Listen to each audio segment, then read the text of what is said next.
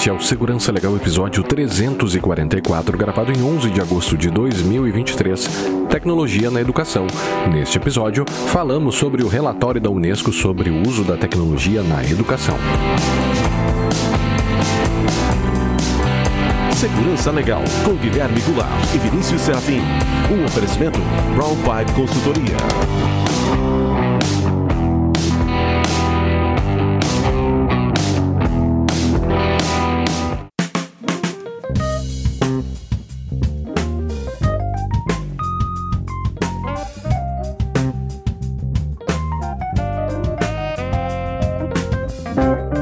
Todos muito bem-vindos. Estamos de volta com o Segurança Legal, o seu podcast de segurança da informação e direito da tecnologia. Eu sou o Guilherme Goulart e aqui comigo está o meu amigo Vinícius Serafim. E aí, Vinícius, tudo bem? Tudo bem, Guilherme? Olá aos nossos ouvintes. Sempre lembrando que para nós é fundamental a participação de todos por meio de perguntas, críticas e sugestões de tema. Para isso, estamos à disposição lá no Não É Mais Twitter, né? No, É, no no X, mas a X. gente vai chamar de Twitter ainda, sei lá, X. Twitter, no X, né? Arroba Segurança Legal pelo e-mail, podcast arroba segurançalegal.com, youtube.segurançalegal.com e Mastodon, arroba segurançalegal, arroba mastodon.social. Também temos a nossa campanha de financiamento coletivo no PicPay, picpay.me barra segurança legal e também no apoia, apoia apoia-se, apoia.se barra segurança legal, sempre aquela aquela coisa, né, Vinícius? É considere apoiar um projeto é, independente de produção de conteúdo, né? É porque, poxa, a gente tem tanta gente produzindo conteúdo por aí, é, é difícil, né? Exige tempo de nossa parte, claro, a gente faz também, né? Porque gosta de gravar o podcast, mas considere aí dedicar, né? Também tem outros projetos, né? Não, não quiser colaborar com, com segurança legal, colabore com outros projetos aí que você gosta de produção independente. né? Mas é isso aí. Bom, ah, Independência ou morte?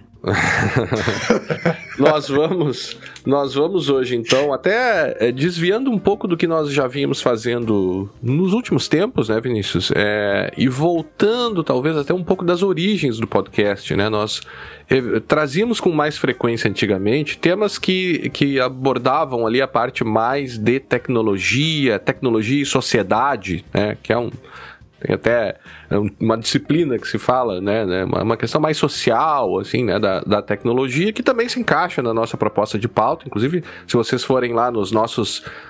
esse é o 344. Nos nossos 343 episódios passados, vocês vão ver diversos episódios, né? Ah, o homem de internet, né? Aquela questão do, do apague suas redes sociais, é, e até também episódios que vão Sozinhos se conectar. juntos. Acho que teve Sozinhos Juntos, Eu não sei da, da Sherry Não sei, se o né? é, não sei se o título foi esse, mas foi. Não, o título não foi, mas, mas a gente falou muito sobre esse- essa obra da Sherry Turkle, que retorna aqui, de certa forma, hoje, Uhum. porque o tema hoje aqui é. A gente vai falar um pouco sobre a, a tecnologia na educação com base num relatório da Unesco, né? Então, com- de nome A Tecnologia na Educação, uma ferramenta a serviço de quem? Relatório de Monitoramento Global de Educação de 2023. É, e aí cabe um disclaimer antes, é, que é nós vamos trazer também a nossa visão sobre esse fenômeno, lembrando que a nossa visão não é uma visão assim, não, não, não, não, não leve como é, não é universal, né? Visão de dois caras aqui, dois professores de ensino superior é, que moram num lugar do Rio Grande do Sul que tem um estilo de vida, né? X ou Y, Z, então é, é nós Meu também Deus, XYZ é tudo agora no É. podcast. E que nós estamos aí é, é, desconectados de muitos dos problemas que nós veremos aqui, mas também nós temos uma certa experiência que, mesmo que não seja baseada em evidências científicas, a gente se sente à vontade de compartilhá-las, inclusive, né, é, não é querer puxar a brasa para o nosso assado, mas muitas das coisas que, que esse relatório fala, nós já falamos aqui em alguns dos episódios, né, tivemos episódios, por exemplo, sobre a questão da, da tecnologia eh, em relação às crianças, né? Em- foi um episódio muito famoso na época, né, muito ouvido. Então, o, o, o ponto de partida né, veio com uma notícia de que a ministra da Educação da Suécia, Lotta Edholm, voltou atrás em uma política iniciada lá na década de 90 que buscava implementar, e de fato eles, até onde se sabe ali, implementaram uma educação 100% digital nas escolas suecas. né? É, e aí é, chamou atenção porque ela veio a público e disse: olha, nós vamos voltar atrás nessa política de educação 100% digital. É, é, eles é, começaram a se, de, se dar conta que as evidências científicas sobre a digitalização total da, da educação, claro, os professores ainda estavam lá, né? Mas a utilização de tablets, computadores e a própria eliminação de livros, né? Que toca naquele problema que a gente tem visto lá, lá em São Paulo, né? Aqui no Brasil, da, da tentativa lá do governo de São Paulo de abrir mão, inclusive, dos livros, né? Dizendo que os livros seriam só digitais, aí a, a, não só especialistas, mas a comunidade vê, não, peraí, como assim só livros digitais se você tem escolas e crianças que não têm computadores? E aí eles tiveram a magnífica ideia de pegar os livros digitais em... Não, então nós vamos imprimir os livros digitais. Não, não, né? eles, eles mandaram, eles fizeram pior, tá? Eles mandaram para as escolas, para que as escolas então possam imprimir, se necessário. Cara, escola que não tem impressora, por exemplo. Né? E todo o custo de você imprimir não, nas e, escolas. Não, e, e, quanto custa tu imprimir numa impressora na escola? Livros para. E, e, imprimir numa uma gráfica mesmo, que, claro. que...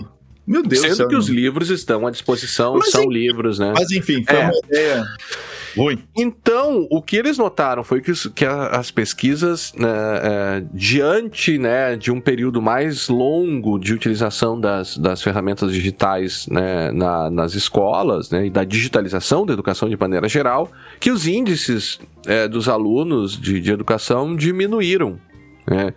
E, inclusive, mostraram que, nesse, em um estudo feito na Suécia, que o desenvolvimento de alunos que trabalhavam com livros físicos foi maior do que aquele que trabalhava com livros digitais. E aí nós estamos falando de evidências científicas, né, sobre o uso da tecnologia na educação. Claro que, por outro lado, Uh, uh, e não se fala em eliminar completamente o digital nas escolas, né, já que a, a, uhum. as crianças, e aqui também, é, é, é, esse episódio tem uma perspectiva maior na educação infantil, embora muitas dessas lições caibam para a educação de adultos, e o próprio relatório também fala um pouco né, sobre educação de adultos, tem inclusive capítulos lá sobre, sobre isso lá, né. E uma das coisas que se colocou também e que tem se afirmado é que essa ideia da tecnologia digital na escola é meio que uma coisa experimental e tem sido aplicada de maneira acrítica. É, e isso a nossa experiência eu acho que demonstra, né, Vinícius? Como aquela. Uh, trazendo aquela ideia do solucionismo, né? As pessoas tendem a acreditar que a, o mero uso de tecnologias digitais vai resolver todos os problemas, só que a tecnologia digital traz consigo também problemas, né? Uhum. É, e, e, eu acho que esse é o ponto de partida, né? O, o assunto é muito complexo, porque quando a gente fala de tecnologias digitais na educação, nós estamos falando de muitas coisas diferentes, né? existem muitas formas né? e muitos contextos diferentes de você colocar a tecnologia na educação. É, se a gente for né, brevemente aqui trazer a nossa experiência né, brasileira, como a gente colocou antes, é, sobretudo no ensino superior, é, eu sempre notei isso, é uma adoção totalmente a crítica de ferramentas nas instituições, é, sem envolver uh, uma avaliação amparada em evidências científicas de você utilizar aquela ferramenta. Então é muito comum que Alguns professores usem algumas ferramentas aleatórias, a instituição às vezes lá lhe fornece aquelas oficiais, como Moodle e coisas do gênero, que veja, são meros repositórios né, de, de documentos que permitem, em alguns casos, algumas avaliações automatizadas. E aí os professores às vezes adotam também de maneira crítica, por, pelas mais variadas razões, um monte de ferramentas, sem observar questões, por exemplo, de segurança da informação e até de proteção de dados pessoais, que é um grande problema também no âmbito da educação né? E, e aí esse é o cenário. Por exemplo, aqui a gente não tem nas instituições uma política clara sobre o uso de tecnologias digitais eh, na educação, o que torna a coisa meio caótica, né?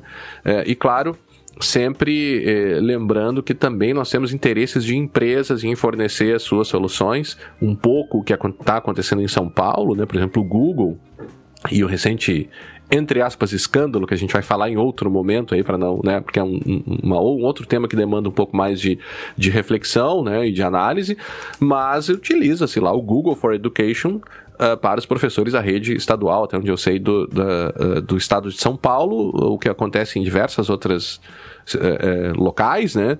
Então, veja, você também tem interesses de empresas e muitas empresas de consultoria que também tentam vender as suas as soluções e, e, oferecer suas soluções para as escolas, sem muitas vezes apontar uma base científica de que aquilo vai realmente é, é, é melhorar a educação.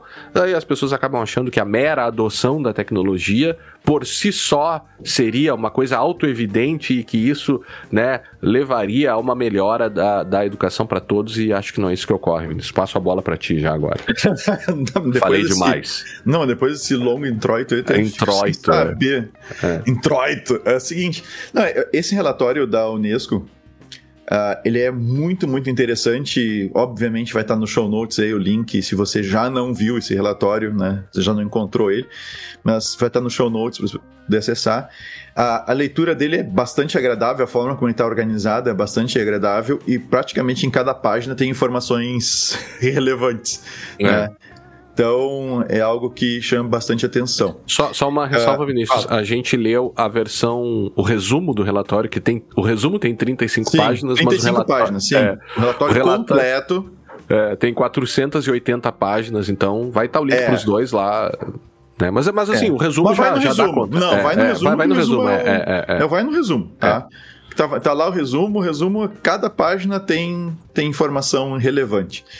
Então, quando a gente fala dessa questão da tecnologia, né, Guilherme? Ela é, uma, ela é mais uma ferramenta. Como tantas outras que, que, que já chegaram em algumas escolas, em algumas universidades. A nossa experiência é no ensino superior, né? E, e como tu já disseste no início, dentro de uma certa realidade. Uh, eu, eu privilegiada. Conheci, é privilegiada dizer, né? e tal. É. Eu conheci eu tive oportunidade por ter morado na Bahia, no sertão da Bahia, não foi uhum. no litoral, uhum. coisa parecida. Eu morei numa cidade chamada Pindobaçu, na, no final da década de, de 80, segunda metade da década de 80. E, e assim, lá, e eu lembro, lá eu tenho lembranças muito claras da, da, do tempo que eu vivi lá. E, cara, a, minha escola lá era uma coisa muito complicada, sabe? Era, era muito complicada mesmo, assim. Eu tinha eu tinha professores com uma formação ruim, uh, eu tinha a questão da faixa de idade era completamente misturado. Uhum. Assim, eu tinha na época 8 anos de idade e eu lembro de colegas de 17, 18, 20. Uhum. Uh, eu tinha pessoas bem mais velhas, então junto, as condições de, de da, da, escola não eram boas. Então, a, a, gente tem situações, por incrível que pareça, eu tô falando da década de final, meados da década, final da década de 80 ali, na segunda metade uhum. da década de 80, e, e no entanto, eu ainda vejo na mídia, eu vejo, eu vejo no, no eu estava vendo até um projeto de um professor muito legal, eu esqueci o nome dele agora, que eu vi no podcast Escafandro, se não estou enganado. Um episódio que, que teve com ele. Uh, eu fui ver o projeto dele e tal. Cara, ainda tem escolas. Assim, muitas escolas sem condições mínimas, assim, do que a gente fala de o ferramental mínimo, de professores bem preparados, bem remunerados, nem se fala. Uh, tu ter cadeiras e classes onde tu possa sentar, cadernos, bons livros e o, o básico, de, a, a banheiro, é, é. banheiro, uh, papel higiênico, cara, um computador para te poder acessar a internet e pesquisar alguma coisa já é, é quase. Não deveria. A gente já discutiu isso mais tempo, né? A internet é um direito, né? É um direito humano, inclusive, colocado pela, pela ONU. Uh, mas poder, assim, ainda o luxo de um computador lá para te acessar, né? E o que a gente vê historicamente falando, né? é sempre abusos, uh, normalmente de né, entes públicos e privados mancomunados, né? Aí haja visto a questão de histórica de escândalo de merenda, Uhum. Das, que, que, são os mais antigos, assim, é. escândalo de merenda, e, e, até os mais recentes, né? Como o escândalo dos kits robóticos lá para empresa, para empresa, para escola que nem papel higiênico tinha. Uhum. Ou Então- a própria coisa agora também no estado de São Paulo, de- toda essa coisa dos livros digitais, que o secretário É, lá essa é história dono da- de uma empresa que vai fornecer. Conflito de interesse. Então, que assim, total, é, então, assim, total, é. então a educação já é. Ela já é. Educação, saúde, aí nós vamos entrar numa outra história, mas É, não é o já- foco aqui, né? Mas é. não é o foco, mas que já é vítima dessa mancomunação Uhum. da, na- da corrupção pública, privada, essa coisa que a gente vê acontecendo. Então tem esse aspecto, e, e a gente. A gente vê isso, essa desigualdade, a gente vê no relatório entre regiões, entre escolas, entre quem pode pagar e quem não pode pagar. A- A gente vê uma diferença muito grande e a tecnologia, ela é mais uma ferramenta. Só que ela é uma ferramenta que ela provoca uma mudança muito mais intensa do que, do que as outras, né? Do, assim, do, do que a gente vinha se vendo, dizer né? isso. É. Então, mais intensa, mais rápida. E, e E, mais difícil temos- de avaliar, né? mais difícil de avaliar, até porque nós acabamos sendo influenciados, cooptados, viciados nessa tecnologia. E por isso que a gente lembrou da Sherry Turkle, que a gente já gravou sobre isso, a gente já comentou sobre o livro dela Sozinhos Juntos ou Reclaiming Conversation, tá? que são livros que a gente já indicou, tem os episódios, seria até bom te resgatar esses episódios aí para deixar pro pessoal na, na lista e tal, porque a tecnologia, ela pode ser ela pode, ela pode servir como um canal que facilita, como a gente encontra no relatório aqui, para pessoas que, por exemplo, estão isoladas, é, é, estão em comunidades que estão muito distantes, é, por meio da tecnologia, por meio da internet, por exemplo, tu consegue acesso a conhecimentos praticamente ilimitados. Por É. exemplo. né? Então tu pode estar morando no interior do interior do interior do Rio Grande do Sul aqui e tu pode estar acompanhando o que está acontecendo no mundo inteiro, inclusive tendo acesso a materiais de altíssima qualidade. Só que, e isso a gente encontra também no relatório, para te acessar esses materiais, não só tu precisa da tecnologia em si, mas tu precisa de, um- de uma base mínima.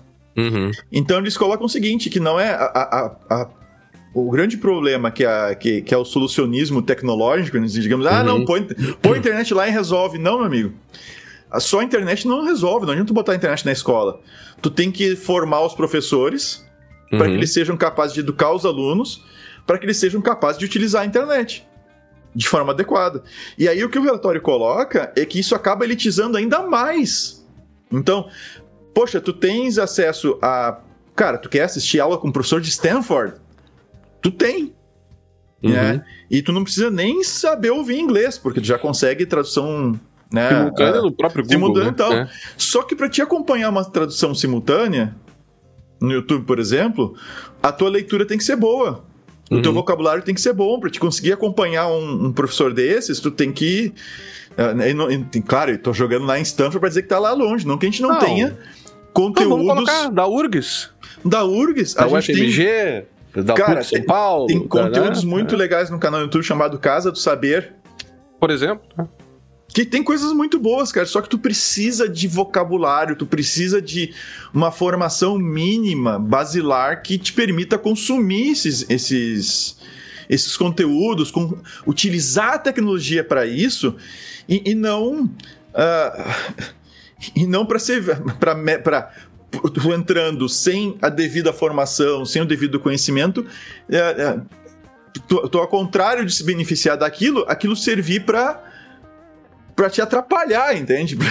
Pra te colocar em contato com, com coisas que não são boas, né?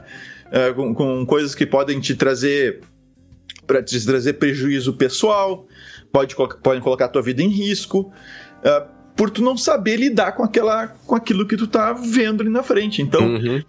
o, o que me preocupa muito não é a tecnologia em si, e sim esses dois aspectos que acabam se casando do solucionismo digital, que ah, no relatório da Unesco ela chama atenção por fato de empresas que fornecem essas tecnologias, e elas nem têm estudo nenhum de que esse negócio Uhum. realmente está provocando alguma mudança ou que vai provocar Claro.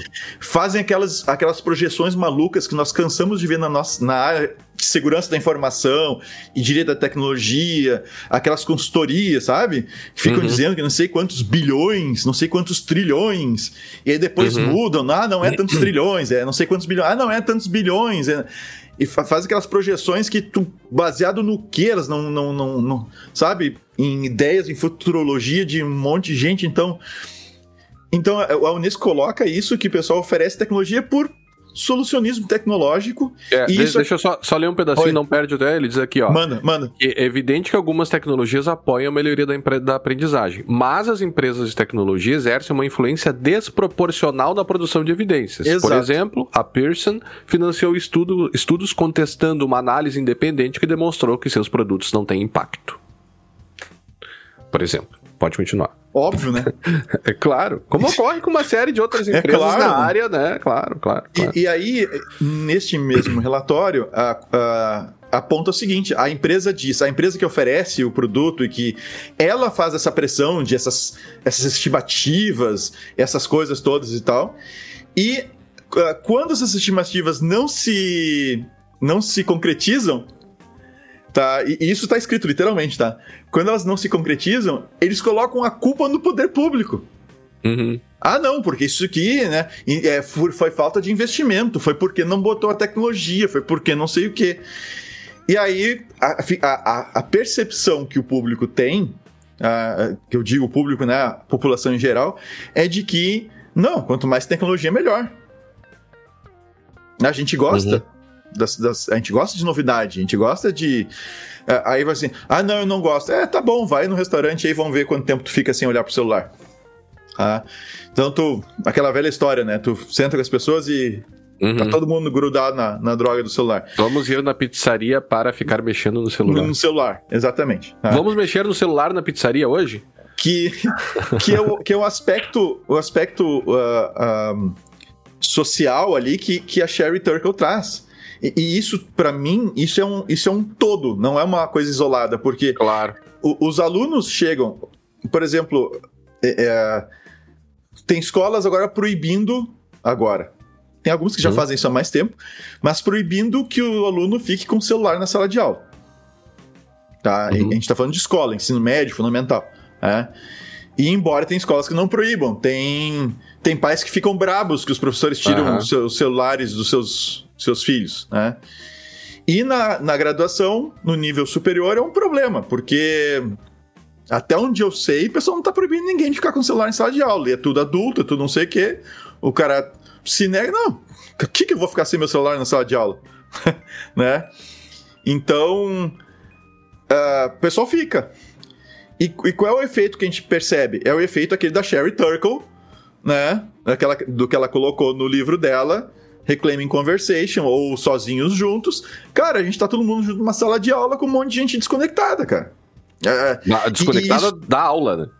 De, não da, só da aula, mas uns dos outros. Assim, tá, tá completamente desligado. E isso tá diretamente relacionado, tá, tá tudo relacionado, entende?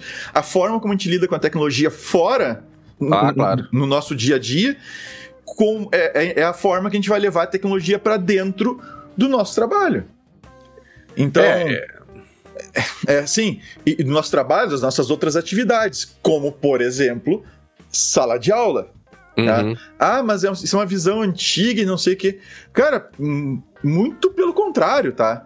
É, eu, sou, eu sou super. Uh, uh, super partidário, super a favor. Tá? Favorável, tá? uhum. Favorável de usar coisas diferentes, de dar aula de jeito diferente, assim, com os meus alunos lá, quando eu na, na graduação ali, com as minhas turmas.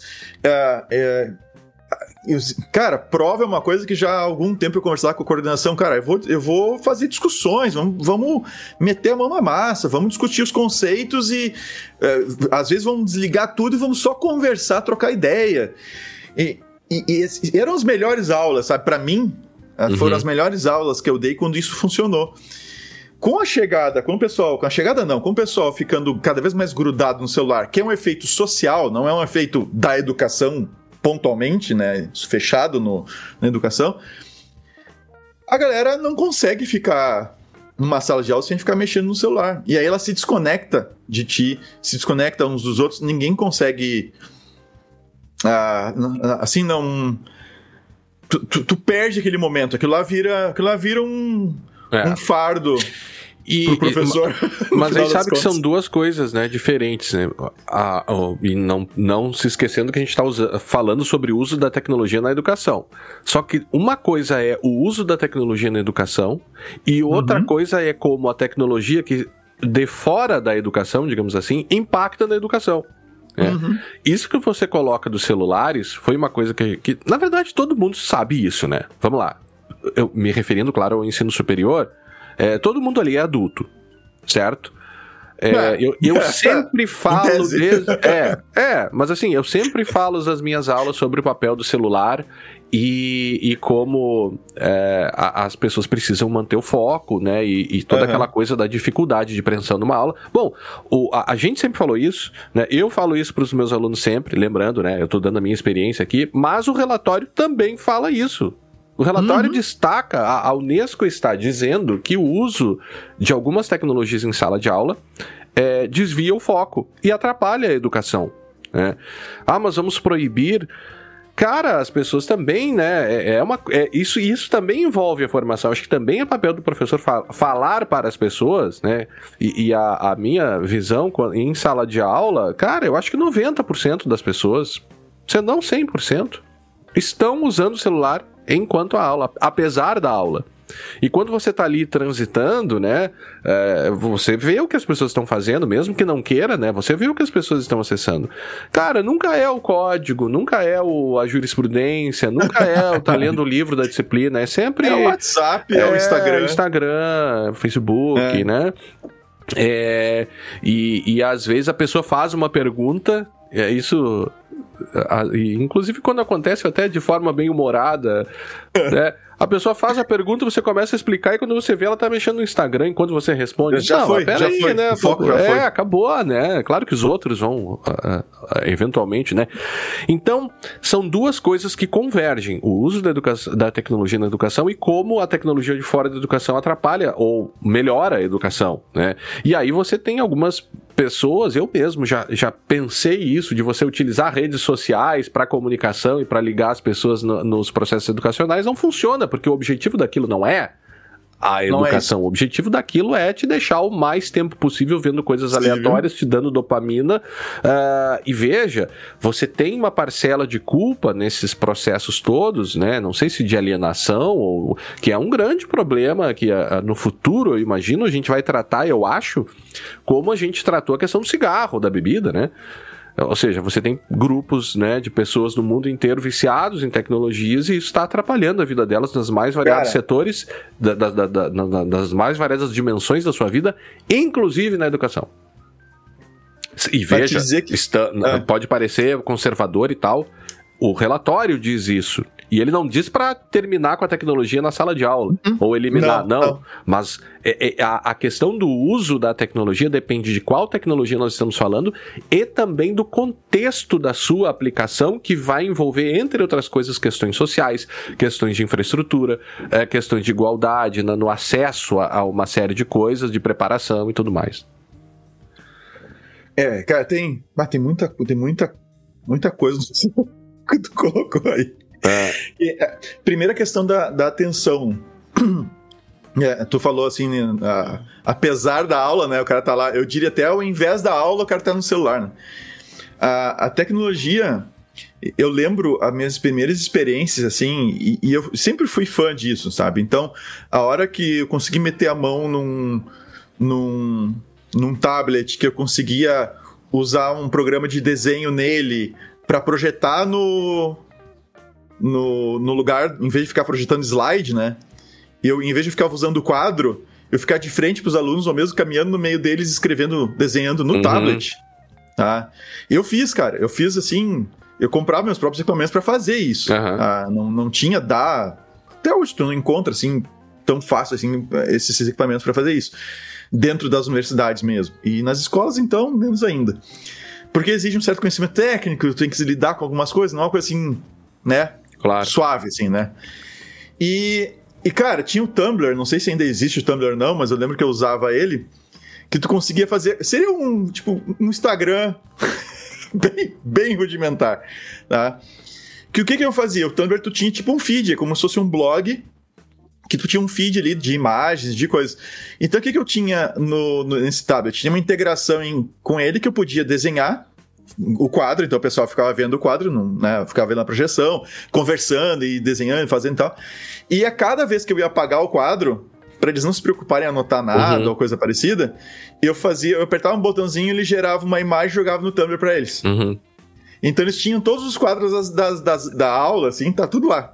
Né? Então é aquela ficava permanente, aquilo que eu fazia no quadro ficava permanente. Então não tinha, não tinha slide, não tinha coisa assim, ficava uma coisa mais natural, mais orgânica. Então, a gente pode fazer esses usos dessa forma, por, mas por outro lado, esse é só um exemplo, tá? Que torna a coisa mais dinâmica e, e ainda assim tu consegue manter vínculo. Mas quer ver uma coisa bem fundamental? E, e, quem tem filhos pode, se já não observou, deveria ter observado isso. Tá? Se não observou, é, é perigoso, tá? É porque já deve estar acontecendo, você nem está se dando conta. Mas é, é muito interessante com, uh, com os meus filhos uh, a questão da atenção e do eletrônico. Uhum. A, a, diferença da, das, das, atividades que eles fazem uh, quando eles estão assistindo a TV, ou nem assistindo a TV, quando eles estão com a, se a TV está ligada perto, tá? é uma coisa, a questão da interação é inacreditável, cara. É inacreditável, assim, a, a, a mudança que dá, é, são outras pessoas. Uhum. Sabe, são outras pessoas. Só pelo fato de ter uma TV ligada ou não no ambiente. Então a questão da, da criatividade, as histórias que eles criam, as brincadeiras que eles inventam e tudo mais. Só que, só que tem um detalhe, né? Tu tem que estar disponível para isso. Claro. Ah, tem que estar disponível para isso. Então não adianta tu fazer, né? Agora, por que, que, eu, tô, por que eu tô chamando a atenção para isso? Tá? Uh, por que, que isso tem a ver com a educação? Que é essa questão do uso da tecnologia sem nenhum tipo de cuidado ou sem uma instrução por parte de quem deveria dá-la, que não é professor, tá? Uhum. São, é, é são começa dentro de casa, pelos pais dentro de casa, e sim, acaba chegando também na necessidade ali do, do professor ter uh, não só condições, mas a autoridade de conduzir isso. E yeah, a gente sabe que, né, depende da situação, isso pode ser um pouco delicado é, é conduzir o uso dessa tecnologia de forma a, a adequada para que tu não uh, tu não como é que eu vou dizer imbecilize as crianças as pessoas na forma do que foi escrito naquele filme daquele, naquele livro a Fábrica de Cretinos Digitais que eu não vou falar em francês que é o título original eu acho que nem foi traduzido aquilo ainda. Foi. Foi traduzido para português ou para inglês? Para português Oh, tu não me disse isso, cara. Claro que te falei, cara. Tá aqui, não, ó. A Fábrica de Cretinos não. Digitais. O perigo das telas para as nossas crianças, do tá, Michel então me... Desmourget e, tá, e Mauro Pinheiro, tradutor. Saiu, cara, 44 reais na Amazon. Tá. Coloca no show notes, por favor, isso. Coloco. E, e já me dropa o link aí, essa porcaria desse, desse livro, tá? Tá. Porque é, é justamente esse. É, é, é tá, tá tá tudo para mim não tem como, como desconectar essas duas coisas, entende? É essa questão comportamental que simplesmente vai e, cara, e vão lá. Tem professores e professores também, tá? Uhum. Tem professor que tá ciente do seu papel, que tá ciente do, do eventual prejuízo do mau uso da tecnologia, consegue identificar onde estariam opções de, de é, de, do bom uso que trariam benefícios, mas há aqueles que estão tão viciados quanto, tá? Claro. Mas aí, cara, olha só, tem duas coisas que você falou aí, achei importante destacar. Primeiro, acho que também tem que ter um pouco de cuidado, e agora me dei conta disso, né? A fábrica de cretinos uhum. digitais, a gente tem que também ter um pouco de cuidado para não demonizar ou, ou ser uma. Um, um, uma, é, uma fobia da tecnologia, né? Talvez o, o título atrapalhe uhum. um pouco aqui esse aspecto. O objetivo não é eliminar, o relatório não, não uhum. propõe eliminar, mas sim o, a, o uso convergente com outras práticas, sim. né? Até porque você precisa ensinar as pessoas a transitarem no, no mundo digital. E outra coisa que você falou é a questão da simplicidade das soluções, né? Você salvar o quadro e jogar num feed para as pessoas verem depois. Isso é tecnologia na educação e isso é uma, uma possibilidade, eu diria, é, elegante de tão simples que é, né? E o relatório fala isso.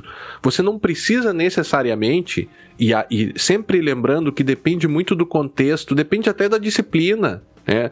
O uso de óculos de realidade aumentada para ensino de geometria faz todo sentido. Você está jogando, acho que o pessoal até falou naquele podcast o assunto, né? Tem, eles gravaram também dia desses sobre esse mesmo tema. Sim, sim, Não sei gravaram. se falaram lá ou em outro lugar, mas assim faz sentido você utilizar, né? Você colocar uma nova dimensão para você aprender geometria. Uhum. Agora eu não sei se isso pode fazer sentido numa aplicação desmedida, acrítica e generalizada de óculos de inteligência artificial em, toda, em todo o ensino superior. O cara está eh, estudando filosofia, talvez realidade aumentada não faça tanta, tanto sentido assim quanto na, na geometria. E é, esse é o ponto de você analisar o contexto que muita gente não faz. É aquela coisa, do, né, um, um estranho fetiche das instituições de ensino superior com algumas ferramentas aleatórias. Né? Tem aquela do, ah, você faz pesquisa sobre o que os alunos acham sobre determinada coisa. E aí você joga as respostas na tela uh, com, conforme eles vão respondendo e aquilo monta um, um, um, gráfico do que os alunos acham. Claro que é importante saber, em alguns contextos, contextos, uhum. o que os alunos acham, né? Mas assim, tem tanta coisa em torno do, da forma como. Você não pode levar aquilo como uma pesquisa científica do que os alunos acham naquele momento, né? Não é assim que você interpreta dados, por exemplo. Ou ainda, uhum. É, isso realmente contribui para né, para a educação, acho até que contribui, mas veja, é acrítico o negócio.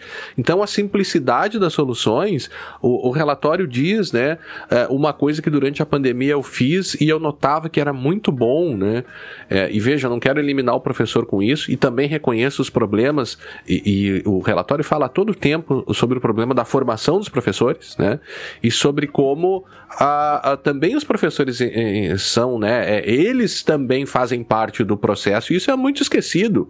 Raramente os professores participam na escolha das uh, ferramentas que vão ser utilizadas uh, uh, na, na, nos seus contextos de ensino, né? Então, por exemplo, aulas gravadas, o relatório diz que é um negócio que, por pesquisa científica, ajuda muitos alunos. Né? E isso a pandemia talvez tenha, entre os diversos problemas que ela teve, sobretudo a, a, a, desigualdade de acesso, ou seja, tinha crianças que não tinham computador para ver aulas, mas as que tinham acesso, aulas gravadas ajudam bastante. E é uma coisa uhum. absurdamente simples. Claro que daí você também, né, precisa pagar os professores pela reprodução uh, daqueles conteúdos e que raramente Bom, alguém faz entraremos, isso. Mas é um problema outros... que eles falam. Né? Mas é um problema também. E aí você vê a, a, outra coisa, né? É, tem a, eu estava falando sobre a simplicidade das soluções. Ah, é, Duolingo, por exemplo, eles comentam uh, no relatório o papel do Duolingo, né? É uma plataforma de ensino de língua, línguas altamente eficientes. 20 milhões de usuários ativos em 2023. A, a, a Unesco está dizendo, eu uso o Duolingo, eu acho uma ferramenta fantástica. Mas veja, é uma ferramenta dentro de um contexto específico, dentro de certas possibilidades, talvez para pessoas que tenham né, uma formação pretérita, mas ainda assim ele é bem amigável. Crianças conseguem aprender aprender com Duolingo, né? Uhum. É, então, às vezes, você não precisa de IA. Né? Embora eles falem sobre IA como solução, como solução é, a, às vezes é, é, muito mais simples do que parece o uso da, da, a, mas, das ferramentas, né? Mas aí... Mas acho, que não é... Assim, assim como a gente não... não assim, a, IA, a IA é mais uma ferramenta nessa caixa. Uhum. Tá? Uma ferramenta bem importante, como a gente já vem discutindo aí há algum tempo e tem sido bastante discutido. Uh, mas eu acho que é mais uma ferramenta nessa caixa e ela pode ser mal utilizada ou bem utilizada. A, mas acho que ela tem o potencial de ser extremamente útil, assim, né? E assim também como... ser extremamente mal utilizada. Extrema, é. Então, a gente tem esses, esses, esses, esses aspectos, assim, de fato. E, e, com relação à IA, tem um quadro lá no, nesse, no relatório lá da Unesco, no, no resumo do relatório, que a gente está chamando de relatório resumo, que a gente está lendo aqui. O, tem um quadro lá, tá lá na página 13 do relatório, tá? No PDF é a 12, mas tá, tá na numeração interna do documento é a 13. E nesse quadro eles falam sobre a questão da inteligência artificial. Ah, E, e me chamou muita atenção o, o último item que eles colocam, porque é algo que Cara, que eu venho falando há algum tempo, eu, eu costumava falar muito isso para os meus alunos da área de, de, tecnologia, não no contexto da inteligência artificial, de uma maneira mais ampla. E, e me chamou muita atenção, se me permite, eu vou ler pode, literalmente, pode ler. textualmente aqui o que está tá escrito aqui nesse item, tá? Uh, há uma necessidade de refletir sobre o que significa ser uma pessoa bem educada em um mundo moldado pela inteligência artificial. Frente a novas ferramentas de tecnologia, a resposta ideal provavelmente não será maior especialização em domínios relacionados à tecnologia. Em vez disso, é um currículo equilibrado o que mantém, se é que não fortalece e aperfeiçoa, a oferta de artes e humanidades para reforçar a responsabilidade, a empatia, a moral a criatividade e a colaboração dos estudantes. Então, até aqui o que está dizendo é o seguinte: não é só se enfiar em tecnologia. Claro. tá? A gente tem que ter uma formação mais holística, mais ampla, mais voltada para as questões uh, de empatia, de responsabilidade social, éticas, de, de maneira geral. Né? Ética, colaboração, tá? ao contrário de individualismo, é. né? e, e a, a antipatia Moralismo, que é outra coisa, que não é a coisa, mesma coisa que moral. Aí segue, a implicação dos sistemas inteligentes de instrução não pode ser que a inteligência artificial vá substituir totalmente os professores, mas que se dê maior responsabilidade do que nunca aos professores uh, de ajudar as sociedades a navegar por este momento crítico o consenso, e aqui eu falei até, né? Eu discordo de momento, eu discuti, uhum. discuti um pouquinho, né, Guilherme? Discordo de momento crítico, porque é, não é um momento, é, uma, é, é, é, um contínuo, são coisas que estão acontecendo e mesmo as viradas de chave não são assim, pá, aconteceu. Não. É, são, é, são, são, é um, são processos contínuos que gradualmente vão nos levando a uma nova situação, vão transformando a realidade. Mas enfim. Um consenso está sendo alcançado quanto à necessidade de se beneficiar dos benefícios. Essa tradução, está meio tá estranha, mas é. tá ruim. Uh, da inteligência artificial. E, ao mesmo tempo, eliminar os riscos do seu uso indiscriminado por meio de regulamentação relacionada à ética, responsabilidade e segurança. Aqui, cara. Inclusive da informação. Isso aqui, eu, é, isso aqui eu. Os dois segurança da informação. Eu tô aqui. Isso aqui, eu me sinto assim. Eu fico muito feliz de ler essa frase porque a gente está falando essas coisas e tem ouvido falar essas coisas e temos citado outros que falam essas coisas há muito tempo aqui no podcast. Há muito tempo com relação à responsabilidade do uso de informações, a, da preocupação do uso ético da, da, das tecnologias, que não é só porque tu pode fazer uma coisa. eu dou um exemplo, tá? celular como garantia. Quando uhum. a gente trouxe. Quando a gente trouxe esse assunto aqui no podcast, a gente trouxe todas as questões relacionadas a, a, a, a não só ao direito do consumidor de ter, né, mas a importância do celular na, no dia a dia das pessoas para que, ela, que ela possa uh, exercer né, o, o, o, seu papel de cidadão, para que ela possa interagir com os serviços que ela precisa, uh, algumas vezes relacionados até à saúde, né, e de repente ela fica sem um celular que tem tem tudo, tem a vida financeira dela, tem o cartão do SUS, tem tem, sabe? A, a, gente, a gente trouxe isso nesse esse episódio é um dos que eu lembro, tem, nós temos vários outros que a gente traz essas várias dimensões. E parece, isso aqui meio que chega próximo do que o Yuval Harari coloca no livro dele, 21 lições para o século 21. O disclaimer que eu sempre faço é: não concordo com todas as ideias dele, mas quando ele fala de A, ele dá umas. É, para mim é, é, bem interessante, tá? Recomendo a leitura se alguém tem interesse. Uh, mas isso aqui é muito importante, cara, que no final das contas, a tecnologia vai nos dar tá, está nos dando, a inteligência artificial está nos dando e vai nos dar possibilidades cada vez maiores de simplificarmos o nosso trabalho, substituirmos nosso, a nossa força de trabalho em certas atividades.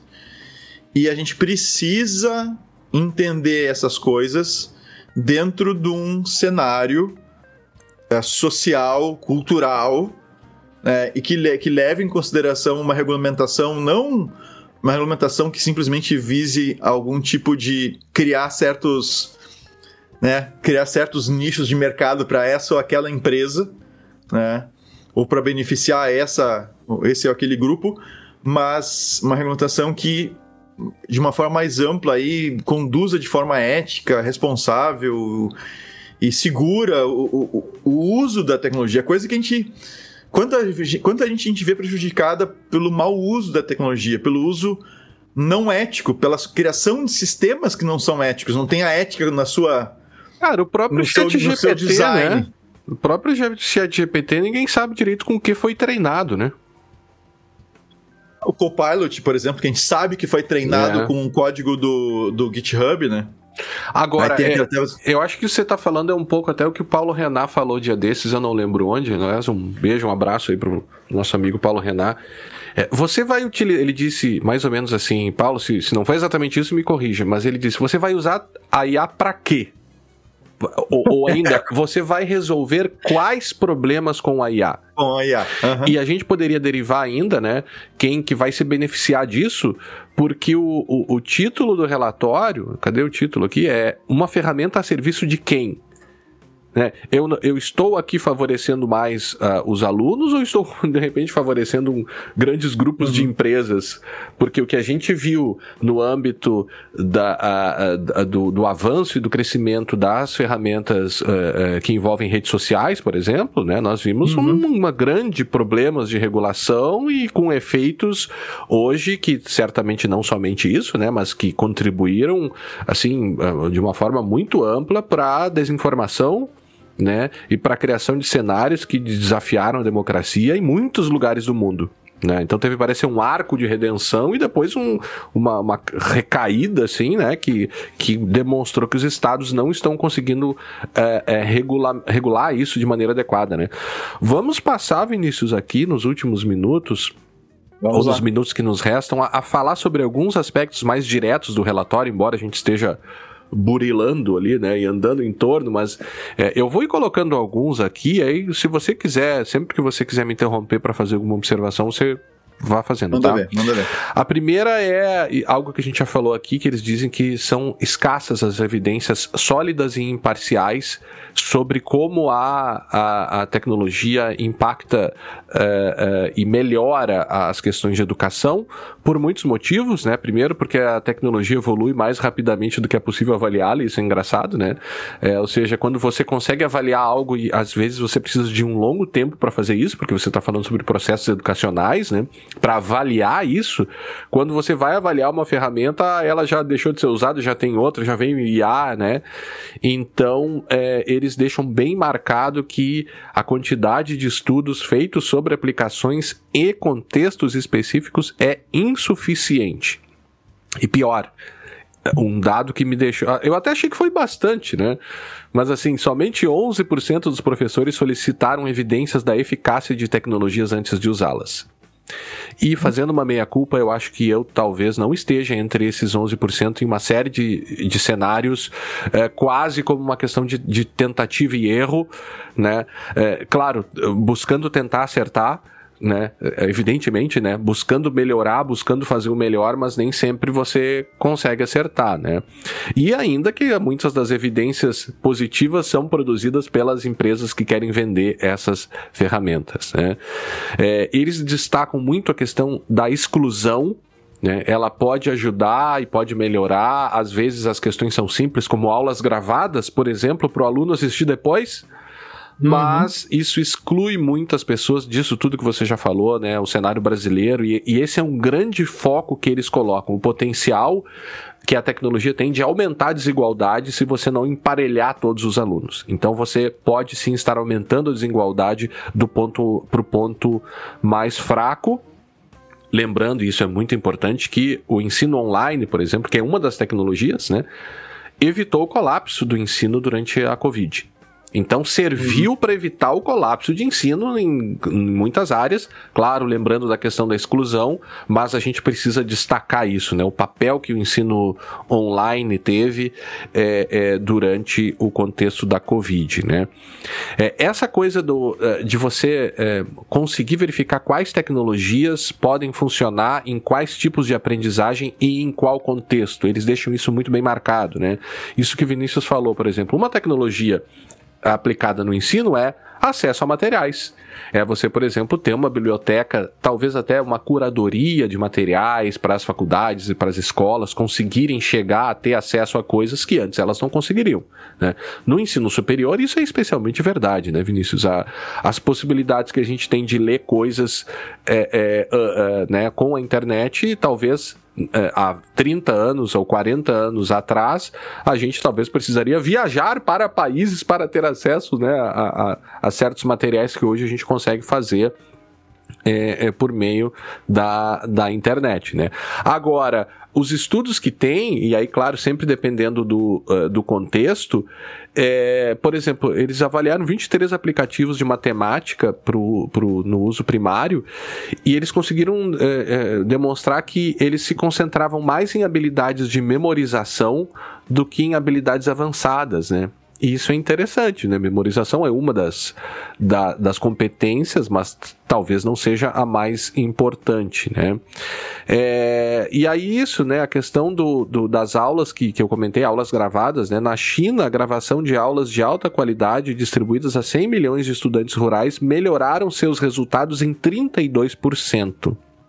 E olha que interessante, diminuíram a desigualdade salarial entre populações urbanas em 38%.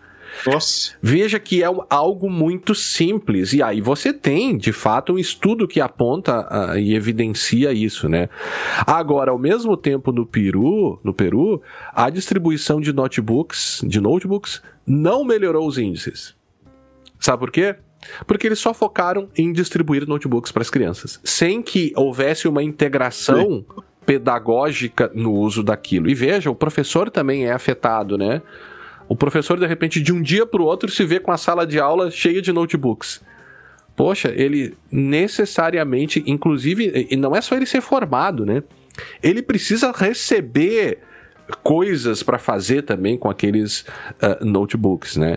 É, e aí, outra coisa, e eu acho que a gente já. Isso que o Vinícius acabou falando, a gente vem falando também ao longo do tempo, né? A tecnologia, ela sim vai ter um impacto negativo se ela for inadequada ou pior, excessiva. É. E aí a coisa do celular, né? Eu sempre, eu já tinha lido essa, esse dado, em, já, isso já, já foi feito outras vezes, mas eles apontaram essa informação, né? Que o, a simples proximidade de um aparelho celular era capaz de distrair os alunos e provocar um impacto negativo. Isso foi verificado em 14 países diferentes. Eu sempre, quando estou em, em, em aula, eu deixo meu celular escondido ou virado para baixo. Porque se ele apitar ou se ele né, acender a tela ali, aquilo vai ah, me distrair. Né? Vai. Então, vai. É, esse é um ponto é, é, de, é, que merece ser é, tocado, né? Outra questão foi o, o, como o conteúdo online aumentou sem que houvesse uma regulamentação eficiente e também o controle tanto de qualidade ou de diversidade. Isso é um grande problema que está acontecendo agora aqui no Brasil. Sobretudo se você colocar em soluções de práticas de EAD de baixíssima qualidade que visam somente economizar custos ou eliminar uhum. professores. Isso acontece no Brasil, não é segredo, né? É um, é um problema no, no, Brasil. Claro, eu acho que menos falado do que se deveria, mas é um grande problema. Porque, veja, a, a questão do acesso aos materiais é, e, e, as possibilidades que se dá com acesso a materiais digitais não prescindem, por exemplo, o uso ainda de bibliotecas. Né? E aqui eu vou falar do direito, tem muita coisa no direito que ainda está nas bibliotecas. Né? O direito ainda tem essa carga de você é, é, ficar lendo, estudando autores antigos que ainda têm relevância, né? De repente você prioriza a, a, digitalização com bibliotecas virtuais, né, que, claro, vão trazer acesso a, a, grandes autores, a materiais de altíssima qualidade. Agora, por outro lado, também você tem movimentações de empresas que passam a vender conteúdos gerar e vender con conteúdos de baixíssima qualidade, tanto para cursos EAD quanto para cursos é, de ensino né, é, normal, digamos assim, né, é, presencial, é, por meio da criação de apostilas, assim, é, é, eu, eu, diria que é abaixo do, do, do insuficiente em alguns casos deixando de priorizar até mesmo as próprias bibliotecas virtuais que já existem com livros tradicionais, manuais, bons manuais, no caso do direito eu tô falando, né, que acabam ficando de lado. Então, Veja, se você não cuidar do que está sendo oferecido por meio das plataformas digitais, você está piorando a situação dos alunos. Seria melhor deixar eles acessando os livros de uma biblioteca eh, física, né? Não sei se tu quer falar algo sobre isso. Eu estou falando sozinho sem parar aqui. Não, não, não, não pode falar, pode falar, pode tá. falar. É, é Fala, fala que depois eu tenho. Talvez a minha, a minha colocação seja mais, mais para um fechamento. Tá. Outra coisa que eles colocam, então, Vinícius, é. E eu acho que é uma pergunta extrema. Ah, Vinícius e caros ouvintes. E caros ouvintes e caras ouvintes, né? Eles perguntam: será que a tecnologia é capaz de ajudar a resolver os grandes desafios da educação? Ou os maiores desafios da educação? Eu acho que é uma pergunta excelente, né? É. Porque. Quer falar? Não, é, eu, eu, agora, agora se encaixou exatamente tá. no que eu tava, no Fala que eu tava que trazendo. Vou, que eu vou marcar aqui onde eu tava. Dessa questão aí se, se resolve ou não, né? Porque a gente tá falando de. Enquanto falava das tecnologias que auxiliaram, né? O, o, caso lá no Peru que eles distribuíram um monte de notebook, mas o, não veio acompanhado de um conteúdo adequado e tal. Aí eu lembrei também do que tá no relatório a questão da obsolescência dos equipamentos. Ah, claro Claro. Né, do lixo eletrônico que se produz e do investimento necessário. É, porque tu compra um equipamento, vai para as escolas, passa 3, 4 anos, tem, daqui a pouco não tem mais equipamento, uhum. não serve mais. Né? Então a gente tem problemas com, com relação a isso. Uh, Os próprios técnicos, aí, né? Para fazer manutenção, é, instalar é, coisas. Aí, é, aí tem, é, tem escola que não que tem equipamento, mas não consegue usar porque não tem quem dê suporte para a é, escola. É, né? é. Então, assim, se deram conta, só mandaram as coisas para lá, entende? Então, então, a gente tem esse aspecto da, da tecnologia, a gente tem, a gente até estava conversando, eu conheço algumas realidades uh, assim do interior do, do estado, por morar no interior, tá mais uhum. perto, né, de, de, de, algumas situações aqui, que, cara, a galera com sorte tem link de 10 mega via rádio, sabe? Choveu, uhum. ferrou, né? E, e, hoje em dia tu tens, por exemplo, ok, Elon Musk, ok, uhum. aviso para figura polêmica, né? Tá, façam o que quiserem lá com Elon Musk. Mas só pegando sim a tecnologia pela tecnologia, tá? O, uma Starlink da vida, uh, que, cara, funciona muito bem, eu tenho feito algumas experiências assim, funciona muito bem. Isso seria muito bem-vindo, por exemplo, numa escola no interior, sabe? Que de repente conta com um link de 5 mega, 6 mega, 10 mega de internet. Não tem uma fibra que chega lá. Tu não consegue assistir um vídeo direito. Tu não consegue fazer. Tu não pode, de repente, convidar um professor de outro uhum. lugar para fazer uma, um uhum. meet, sabe? Na sala de aula.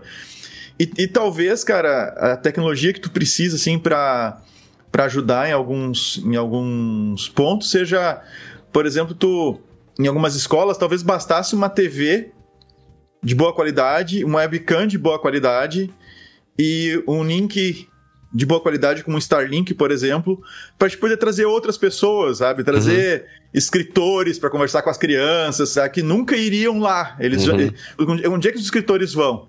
Tá? Os grandes Eles vão centros, onde né? tem um número. Não, uhum. nem sempre, mas assim, tem escritor aqui em Três de Maio, que é um grande centro. E, tem, e tem alguns escritores de obras infantis que seguido vêm para cá.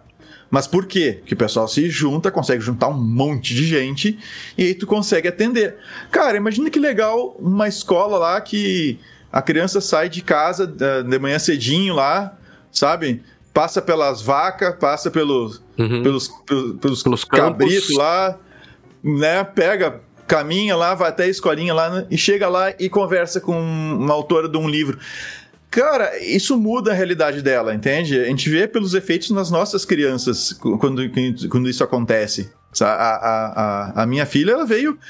Nossa, ela veio deslumbrada essa semana porque ela conversou com a autora de um livro que ela gosta. Ah, isso é legal, né? Nossa, ela ficou falando e não sei o que e tudo mais.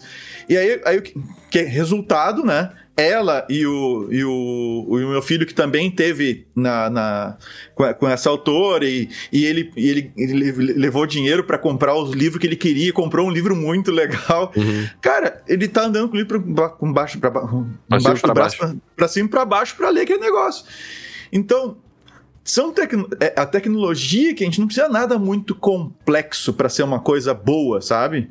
A gente não precisa nada top, não precisa uma tela que custa 40, 50 mil reais. Tem esses. Já, já viu claro, esses quadros? Claro, são maravilhosos, é. né? Nossa, multitouch, tu pode mais de uma pessoa mexer.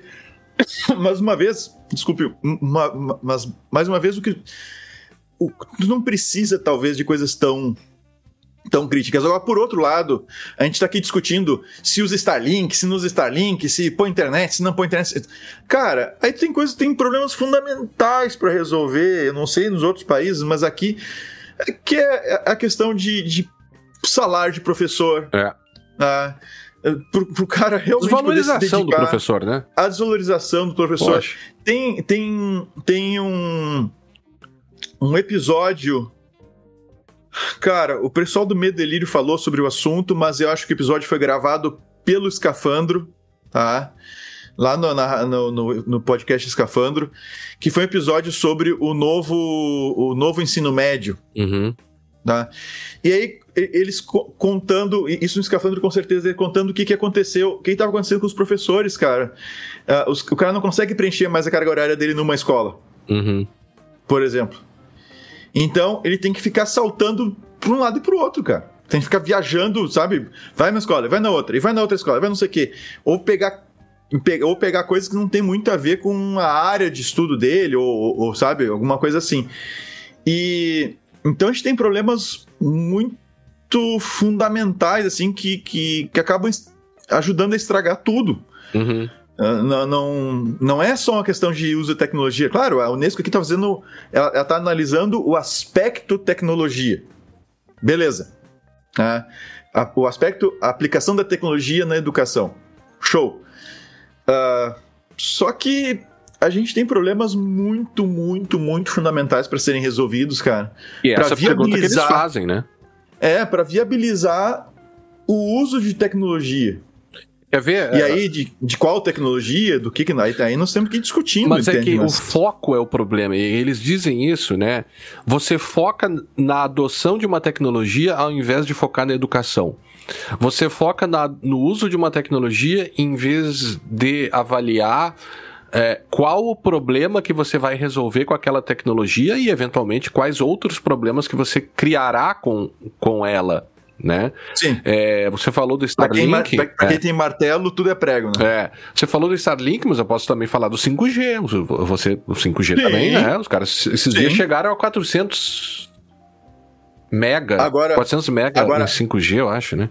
Agora, beleza. Agora, agora por exemplo, tu, aqui, aqui em, aqui em 3 de maio, se tu andar um pouco, sair um pouco da, da um pouquinho pro interior, tu não tem sinal de celular. Uhum. Quanto mais em cima. também afeta tem... a educação. Claro, cara. Ah. E, assim, ah, ah, 5G. Ah, beleza, mas onde é que vão ser instaladas as torres de 5G?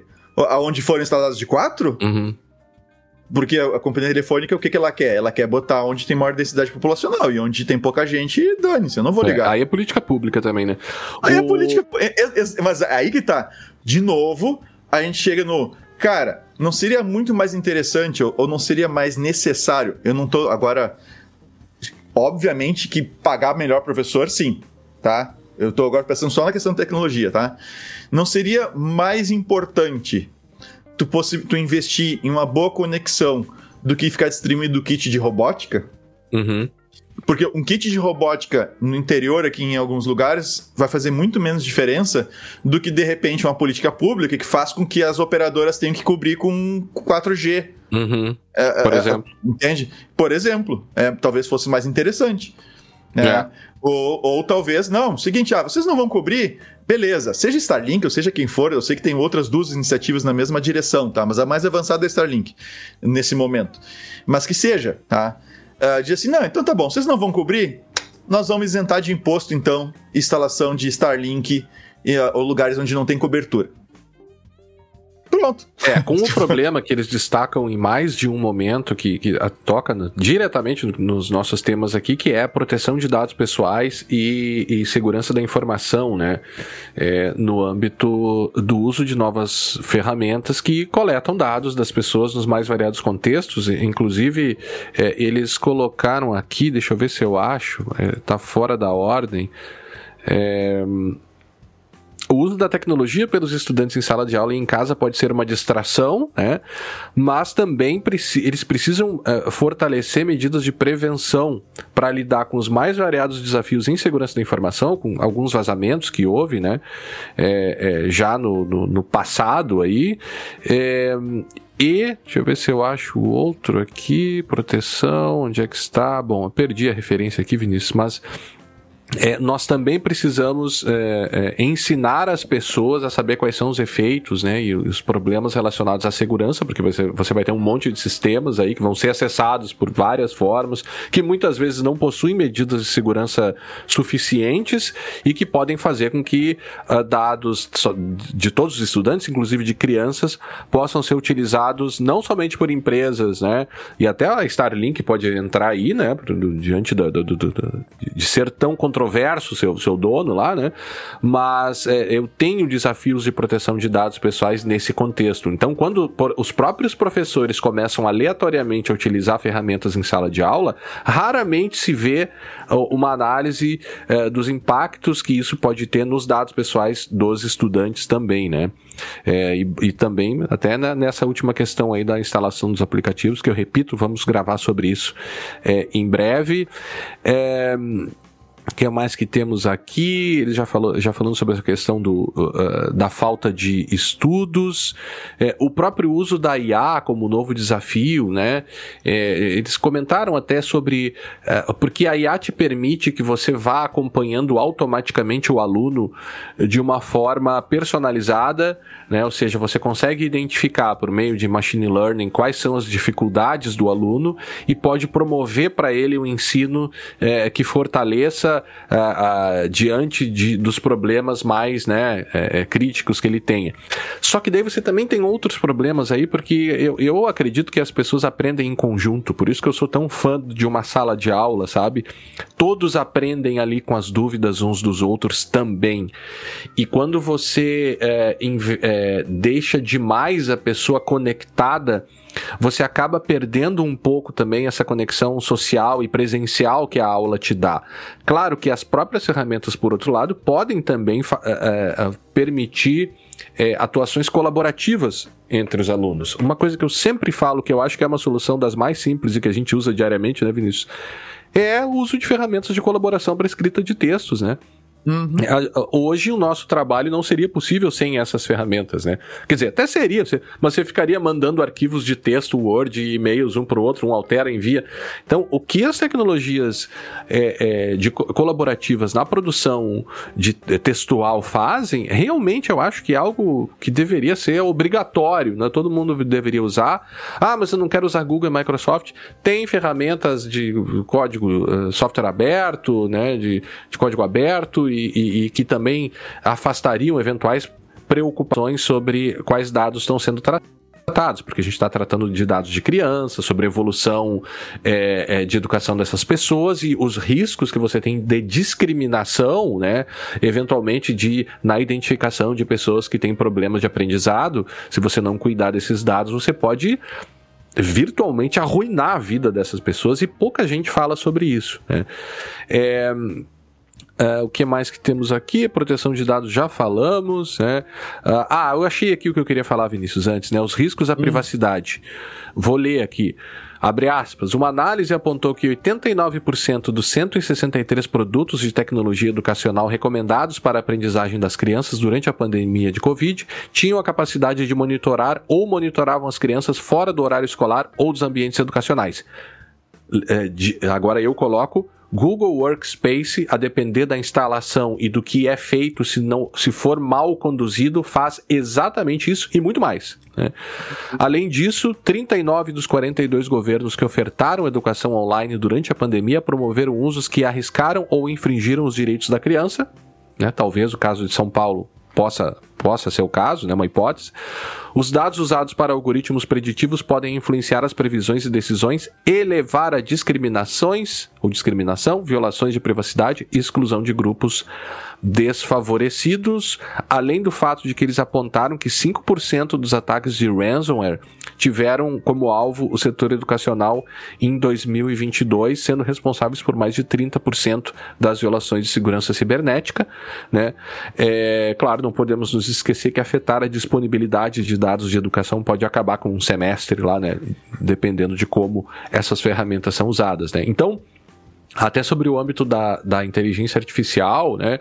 Eu não sei se é, e eles dizem aqui, né, que essa personalização excessiva provocada pela inteligência artificial ainda não está é, verificada é, com base em estudos. Ao contrário, né, houve um, um, uma pesquisa promovida nos Estados Unidos com o uso da IA na, na aprendizagem, uma somente, né, com 25 milhões de alunos e chegaram à conclusão de que o uso de IA na educação não foi melhor do que o uso de, no ensino tradicional né? Com os desafios de você ter que treinar todas as pessoas e também de tratamento eh, de dados pessoais, né? Eles trazem algumas recomendações ao fim, né? Uh, algumas das coisas que a gente já disse aqui, a tecnologia é um insumo, é um meio de entrega, é uma habilidade, é uma ferramenta de planejamento, mas ela interfere e, e é também produto de um contexto social e cultural. O uso de tecnologia no sul do Brasil certamente vai ser diferente do uso da tecnologia do sul, é, é, sei lá, do, dos Estados Unidos, da África, de qualquer outro lugar, né? Não, é, ou no Nordeste do... Lembrando que a África é um continente, né? Não, é, não, o Nordeste brasileiro vai ser diferente. Ou, ficamos, fiquemos só no Brasil, por exemplo. Fiquemos só fiquemos no Brasil. Só no Brasil né? É, não, não, precisa ir para mais longe. Tão longe, né? É, eles dizem que a tecnologia é, ela deve servir as pessoas e que os alunos e os professores devem estar no centro. Não é muito o que a gente vê, né? Às vezes é redução de custos, às vezes é interesses de empresas, né? às vezes é interesses de governos, né? Sim. Entre os dilemas é esse apelo à personalização e uma adaptação né, do ensino direto para a pessoa, o que em princípio pode ser visto como bom, mas, olha que interessante, afasta e entra em conflito com a dimensão social da educação. As pessoas aprendem em conjunto. E se você tira e coloca a tecnologia como uma barreira para a dimensão social, você estará piorando as coisas. Né? Inclusão e exclusividade, a gente falou diversas vezes, é um dos grandes dilemas. Né? Pode salvar muitos, mas pode excluir outros. É, e olha que interessante, a esfera comercial e os bens comuns caminham em direções diferentes. A crescente influência do setor de tecnologia educacional na política educacional em nível nacional e internacional é motivo de preocupação, ou seja, o papel dessas empresas, né, o papel do, do lucro. E também, né, nem sempre mudança é progresso, nem sempre tecnologia é melhoria, né? nem sempre implantar meios tecnológicos né, excessivos, como se colocou aqui, vão implicar numa melhoria do, ensino, e isso em todos os níveis. E aí eles chegam naquela ideia, ou seja, o objetivo é trazer a aplicação de tecnologias apropriadas, igualitárias, baseadas em evidências e sustentáveis. Né? O próprio exemplo que o Vinícius colocou aqui do, do, do, do, notebook, né? Que vai em 3, 4 anos deixar de ser utilizado, você tem um problema de sustentabilidade, né? Não somente sustentabilidade ambiental, mas sustentabilidade dessas ferramentas num prazo que as pague, por exemplo, ou num prazo que, que permita o seu aproveitamento adequado por todos os envolvidos. Né? Isso deve levar em consideração se essas tecnologias são apropriadas para cada um daqueles contextos, e o Brasil é um bom exemplo disso, né? Como você muito bem comentou agora, o contexto gaúcho é diferente do contexto baiano, né? embora não, esteja no mesmo e país. E não, e não precisa nem tão longe, Guilherme.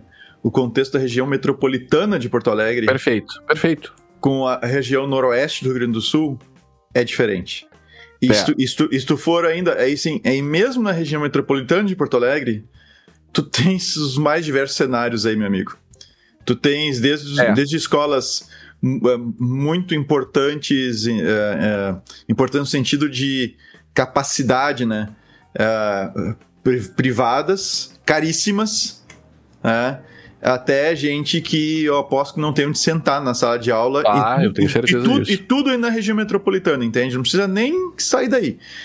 Então, é, essas diferenças, elas não são...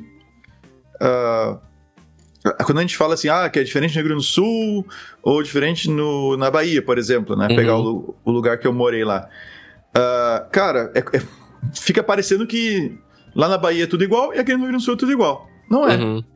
Não é. A gente tem diferenças muito graves mesmo, né, mesmo dentro do estado e, e mesmo em, é. em, em, regiões mais específicas Cara, dentro do estado. É, eu diria até na mesma cidade, né? Se, sim, sim. Você sim. vai ter uma escola de periferia e uma escola, né, num, num bairro privada nobre, que custa privada, 10 pau a é, mensalidade, claro, sim, sim, Claro, sim. claro, claro. É, e aí é a questão de como, dentro dos desafios, né, é, estas tecnologias estão ou não deixando certos alunos para trás, é, também para ver se ela é escalonável, né, é, tem evidência sobre os, os seus benefícios, né, é, contribui para uma melhoria, inclusive futura, de uma educação sustentável, dizem eles, né, é, às vezes as coisas são até, né, eles colocam aqui o papel do professor, eu acho até que por ser professor, e claro, a gente tem um viés aqui de sempre pensar no, no, no professor também, né?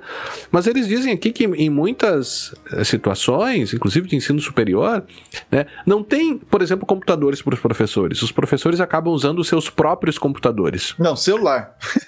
e celulares. É celular. Né? E aí você tem... vai ter eh, diversos problemas também de segurança da informação e proteção de dados, porque se os professores estão tratando é, é, dados dos alunos em seus telefones celulares e em seus próprios computadores, você tem um problema aí de segurança da informação de maneira geral, né? O ideal seria que as próprias instituições sempre fornecessem equipamentos para professores, até porque você tem professores que não têm como estar sempre atualizando os seus equipamentos para utilização em sala de aula, né? Isso também é tecnologia na educação, né? A valorização do professor também passa por esse tipo de análise é, é, mais, assim, eu diria, não diretamente conectada com o uso de uma tecnologia na sala de aula, né? É, então, Vinícius, eu acho que era isso, sim. Eu acho que a gente já comentou, né? Deu para ter uma ideia do que esse relatório fala, né? Eu confesso que em algumas leituras que fiz, até podcasts que eu vi aí sobre essa questão da, da tecnologia na educação, eu não tinha visto o pessoal desmembrando o relatório da Unesco, então a gente pensou, não, vamos ler esse relatório, né, para trazer para o podcast, né. É, parece que é um documento importante, parece que é um, um marco, assim, recente, eu acho, sabe, na, é, nas investigações e nas suas conclusões né, sobre o uso da tecnologia na informação, a gente, na educação, a gente trouxe um pouco aqui também da, da nossas, das nossas experiências, mais uma vez, sem querer ser repetitivo, lembrando que é experiência de dois caras do Rio Grande do Sul, do ensino superior, né, com acesso né? E com uma.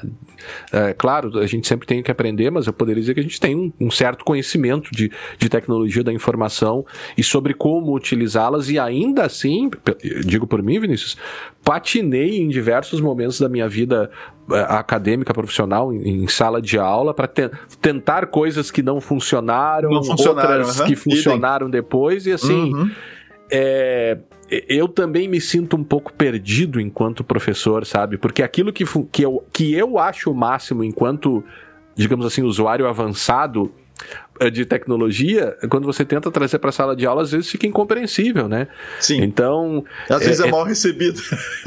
Totalmente. Totalmente, né? Eu já tentei usar wikis, por exemplo, foi também um dos grandes fracassos, assim, né? Fazer os alunos uh, fazerem wikis e eu achei, bah, vai ser legal, eles vão fazer, a gente vai ficar corrigindo, um corrige o outro e tal, uh, porque essa, até o Moodle tem wiki lá, né? Ah, eu fiz isso, eu fiz isso. Conseguiu? Conseguiu? Não, funcionou? não deu certo. É. uh, andou um pouco, a ideia era, era início de semestre a gente iniciar uma wiki sobre aquele, te, os temas, né?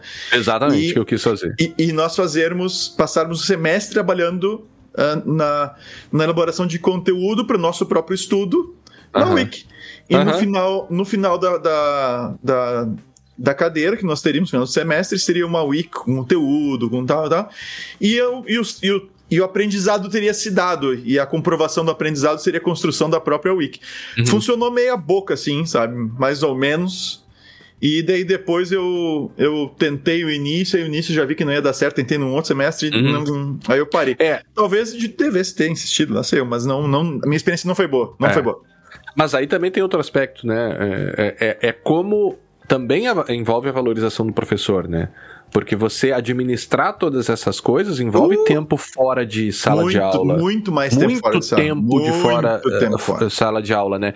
Então você também tem uh, muitos professores, né? Aquela história, né? Você só dá, dá aula ou trabalha também, né? É. Professor, então, o senhor só então trabalha, o senhor só dá aula, só trabalha. dá aula ou trabalha também, né? Então você isso também passa pela valorização do professor e quando você acaba, né, diminuindo inclusive o papel do professor com o EAD, por exemplo, né, é, é, o resultado pode ser mas eu, eu acho que. Dentro de certos contextos. Eu, é, eu acredito no EAD. É. Eu acredito no EAD. Ah, é isso que eu ia dizer. Eu porque, acredito no EAD. Porque tu pode usar. E, cara, não. Não, não faria sou, uma camiseta escrita eu, vou, eu acredito, né? É. Eu vou dizer isso e, vou, e, vou, e vamos já terminando por aqui, senão vamos. já estamos em uma hora e meia. Mas. Eu, eu, eu acho muito interessante a questão do EAD como forma de dar mais tempo pro professor fazer, ou seja, aquela coisa dos conceitos, não sei o que e tal, aquela uhum. coisa mais maçante, assim. Uhum. Cara, isso aí dá para ganhar tempo com vídeo, dá para ganhar tempo, sabe? Dá para ganhar tempo. Mas aonde não simplesmente jogar esse tempo fora, usar esse tempo que tu ganha para ter maior interação uhum. entre professor e aluno, mais, mais tempo para experiência, mais tempo pro para ver para ir para conhecer outras realidades, mais tempo para ampliar o teu, o teu conhecimento. Não simplesmente como um substituto. Claro. É, eu, acho, eu acho que aí é que tá o problema. Eu, eu acho muito Não interessante. Não como um professor mais barato. Não como um professor mais barato, porque é, eu acho muito interessante eu poder, antes de, de repente, conversar com alguém sobre um assunto que eu não entendo muito bem, eu acho muito interessante eu, eu ter o recurso do EAD, entre aspas, tá? Uhum. Para eu catar, por exemplo, no YouTube um profissional falando sobre aquilo, alguém que entende mais falando sobre aquilo, para eu ter uma mínima noção. Uhum. Aí eu chego na palestra, eu chego na aula, eu chego na, no encontro com a pessoa que eu tenho, eu consigo eu consigo absorver melhor, consigo entender melhor, compreender melhor o que ela está trazendo. Então, eu uso o recurso, entre aspas, do EAD para me dar maior qualidade naquele momento que eu vou ter presencial. Então, tem, tem vários. Aí é outro. É, a gente, a gente abriu. Não, não, é. não começa com esse assunto agora. Não ah, começa. Foi você que, que, que provocou. Não, eu disse, não, eu disse que ia falar isso aqui e nos ia parar e por pode aqui. terminar. É, eu também. É. É, já, já uma hora e meia, né? Mas eu. É. eu... é. Assim, a, a, leiam, não tem conclusões, acho que a, a coisa toda já, né, já, já se auto-explica, mas leiam esse relatório, né? Vejam é se vocês legal. encontram. O resumo, né? o resumo, esse resumo do. O relatório. resumo do relatório, que tem 35 páginas, a gente vai deixar alguns show notes ali. É, eu acho que aquele episódio que você falou do, da Rádio Escafandro é o, o professor, a fanfarra e o pé de manga. Esse aí, esse aí é do, esse é do projeto do professor, esse ah, tá. E esse é um outro, mas esse é muito bom. Esse é tá, muito bom. Eu não achei aquele outro que você falou aqui. É do, do novo do, ensino médio. Do novo ensino médio eu não, não achei. Mas assim. Então é... talvez tenha sido o. Então, cara, então foi o Medo Delírio. Deixa eu até ver aqui. Tá, mas aí tem que achar eles, depois a gente coloca aqui. Tá. É. Mas enfim, fica esse aqui, outras, outras fontes a gente esse vai colocar. Esse é muito bom, esse é inspirador, também. cara.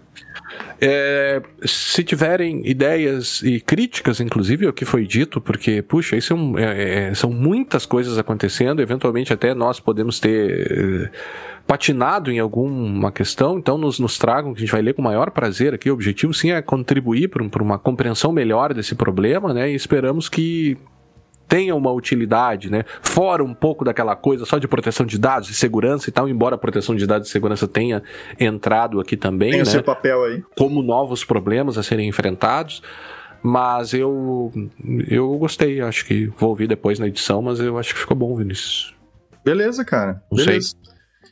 Não, pra, eu, eu tô satisfeito, embora tem. É muito Eu fiquei cara. feliz. Eu tava com saudade de gravar contigo, cara. Fazia tempo que a gente não. Não é, a gente não tava é, conseguindo. Umas três semanas, né? Teve, tivemos é. férias aí.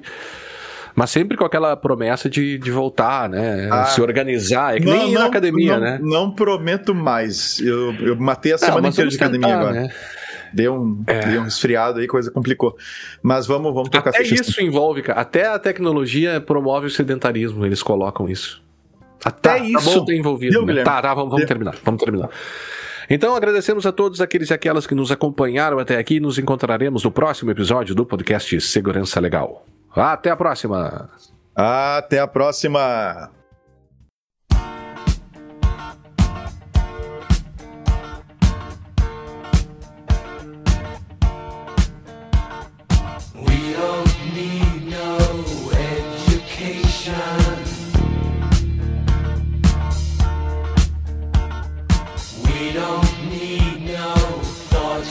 roll.